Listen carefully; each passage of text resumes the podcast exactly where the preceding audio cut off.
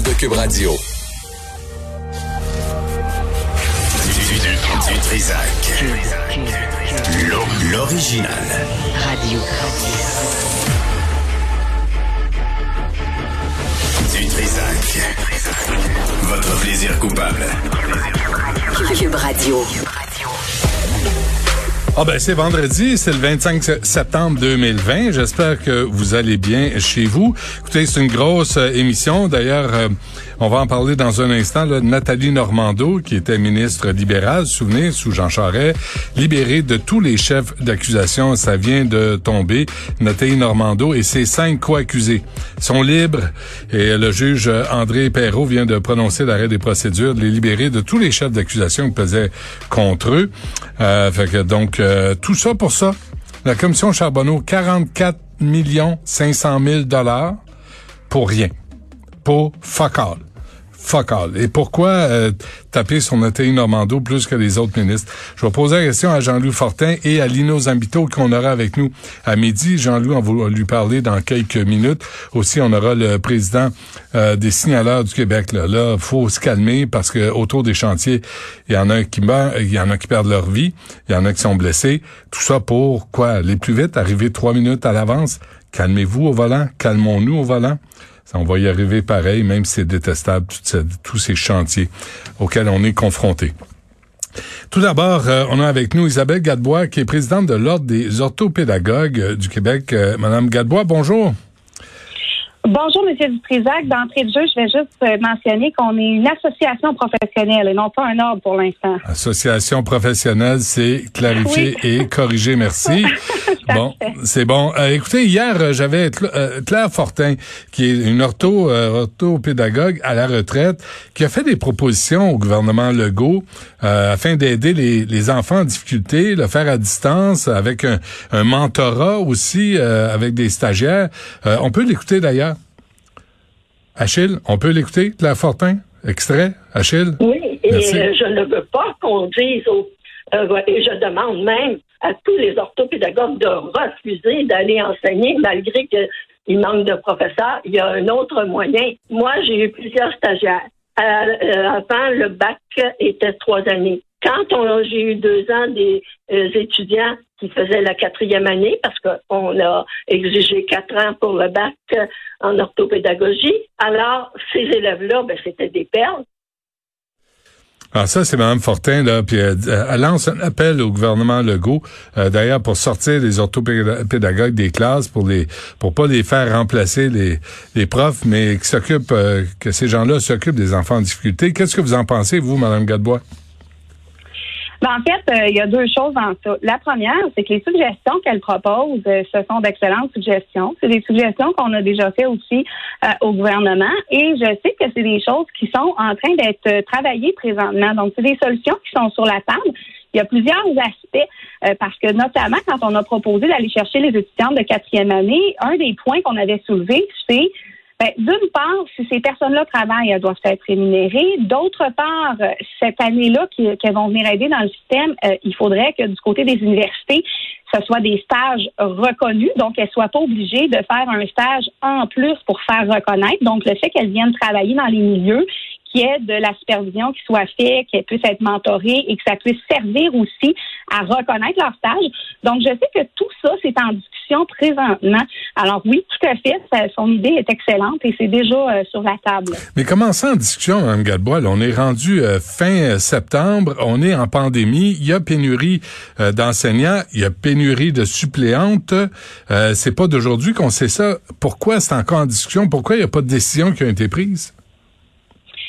Il y a, ben, écoutez, ça, faudrait demander directement euh, au gouvernement où est-ce qu'ils sont rendus dans le processus. Nous, ce qu'on sait, euh, aux dernières nouvelles que j'ai eues euh, d'hier, c'est qu'il y avait des discussions avec les universités pour attacher tout ça.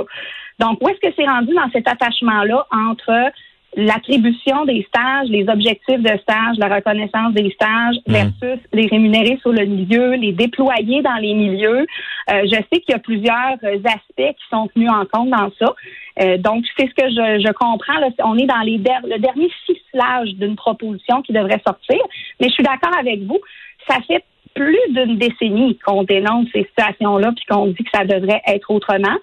ben, comme beaucoup de choses, des fois, c'est un contexte très particulier qui va exacerber les situations qui sont déjà présentes, mais dont on parle pas beaucoup.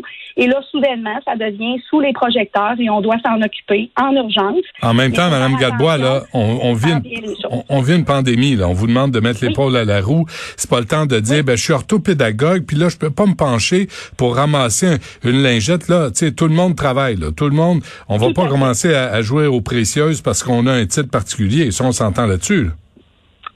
Absolument. Puis de toute façon, ce qui est euh, ce qui est mentionné, c'est que c'est important que tout le monde soit en position de collaboration. Ouais. Donc, euh, de mettre, de faire tout ce qu'il y a à faire, en autant évidemment que les orthopédagogues ou tout tout professionnel dans le milieu soit capable de se concentrer sur ce qui est le plus important, c'est-à-dire aider les gens avec des besoins mhm. particuliers. Maintenant, pour votre information, euh, j'ai beau avoir le titre de présidente, je suis orthopédagogue moi-même et mhm. moi-même, je suis dans des milieux et j'interviens. Puis moi aussi, j'en fais là, de la désinfection de chaises puis de poignées de porte. Là. Ouais, c'est ce que j'allais vous demander. à la roue. Ouais, c'est ce que j'allais vous demander. Là. Avez-vous vraiment, vous, vous, les orthopédagogues, dans les écoles, fait de la désinfection? Ben, en fait, on n'a pas été attribué à de la désinfection. Moi, j'ai pas personne qui me dit, ben, ben moi, maintenant, ma job, c'est de désinfecter l'école. Par contre, pour pouvoir voir, moi, j'ai pas, j'ai pas ça, là. Dans, puis on a quand même un sondage provincial présentement qui circule. Puis il y a personne qui est venu nous dire, moi, maintenant, je suis plus orthopédagogue, je fais de la désinfection ce qu'on nous dit, c'est que ça prend une portion de leur temps, puis que la tâche n'a pas nécessairement été revue en fonction de la portion de ce temps-là. Mais comme pour tout le monde. Mais tout le monde, c'est ben comme ça dans les écoles, là, Mme oui. On s'entend là-dessus, là? Ouais.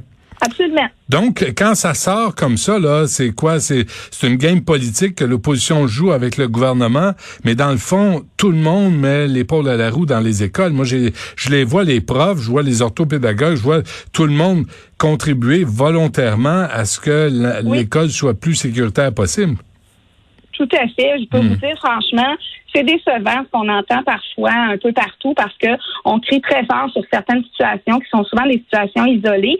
Euh, on a plus de gens qui nous disent que ça fonctionne bien puis qui sont fiers de comment leur, leur milieu a réussi à se mobiliser, mais il y a quand même certains milieux où c'est très difficile. Ces milieux-là, euh, les gens viennent vers nous puis on est là pour aider justement à les soutenir dans la façon dont ils vont essayer de déployer les choses dans leur milieu. Donc, autant on a des milieux extraordinaires où ça roule très, très bien, hmm. autant on a des milieux où c'est plus difficile. Euh, mais dans la majorité des cas, les gens se lèvent le matin avec l'idée de collaborer puis de contribuer, puis ça va quand même, somme toute, très bien. Je pense qu'on a dans le milieu des tables dans le dos à se donner parce que c'est sans précédent ce qui se passe. Il n'y a personne qui a de barème sur lesquels s'appuyer pour dire est-ce qu'on fait bien, est-ce qu'on fait moins bien? La majorité, ça va très bien. Mais il y a des cas qui sont préoccupants, puis il faut s'en occuper. On ne veut pas se retrouver avec euh, à l'instar qu'on a de ce qu'on a vu dans les CHSLD, on veut pas se retrouver avec des milieux là qui, qui va causer une espèce de, de choc social, de s'imaginer qu'il y a des gens qui sont laissés pour compte. Mais en même temps, en même temps, les orthopédagogues voyagent d'école en école. On veut pas ça non plus. Là. On veut qu'elles restent dans une école, assignées à une école. Oui, en fait, depuis plusieurs années, on demande à ce qu'il y ait euh, des spécialistes dans les écoles qui soient attitrés ou que ce soit des bulles. Donc, on a une, une ou deux écoles, mais on est attitré là, puis on arrête de se promener partout, ne serait-ce que pour avoir un excellent impact sur l'apprentissage. La relation qu'on établit avec les apprenants, c'est extrêmement important. On sait que les recherches démontrent que ça a un impact énorme, cette stabilité-là. Mm-hmm. Donc, de se promener pour des raisons administratives ou des raisons de gestion de ressources humaines partout sur un territoire, d'une année à l'autre, c'est vraiment pas ce qui est idéal pour avoir un impact au niveau des apprentissages. Bon, ben écoutez, le dernier chiffre, là, Mme Gadebois, 20% des orthopédagogues affirment euh, s'occuper d'une classe à temps plein, donc remplacer une enseignante euh, au lieu de faire ce que vous êtes censé faire, aider les enfants en difficulté. Mais j'imagine, c'est est-ce que c'est temporaire, est-ce que c'est à cause de la pandémie ou c'est un phénomène qui dure depuis des années? Il y a deux choses dans ça. La première, c'est que les informations qu'on a directement du ministère est à l'effet que ces orthopédagogues-là qui ont été réaffectés ont été réaffectés dans des classes d'adaptation scolaire et non pas des classes régulières. Donc, élèves en besoin pour élèves en besoin, elles ont été réaffectées pour des élèves en besoin. Par contre, comme on dit, on peut pas déshabiller Paul pour habiller Jacques. Donc, il va falloir quand même mettre des moyens en place pour tous les élèves et non pas seulement remanier. Deuxièmement, on nous dit que ce sont des affectations temporaire, que le recrutement continue à se faire et que d'autres mesures devraient être annoncées pour amener des gens en renfort. Hmm. Donc, nous, on suit ça de très près pour être certain que ce soit effectivement temporaire et que les orthopédagogues qui sont réaffectés ne le soient pas au régulier, mais bien en adaptation scolaire. C'est bon, parce qu'on veut pas voir Paul tout nu, hein? C'est- simple de même. Bon, Isabelle Gadebois, on va suivre ça, présidente de l'Association des orthopédagogues du Québec. C'est correct, ça? C'est parfait, C'est parfait? Hey, bonne chance, on va suivre le dossier. Merci à vous. Merci, au plaisir. Au revoir.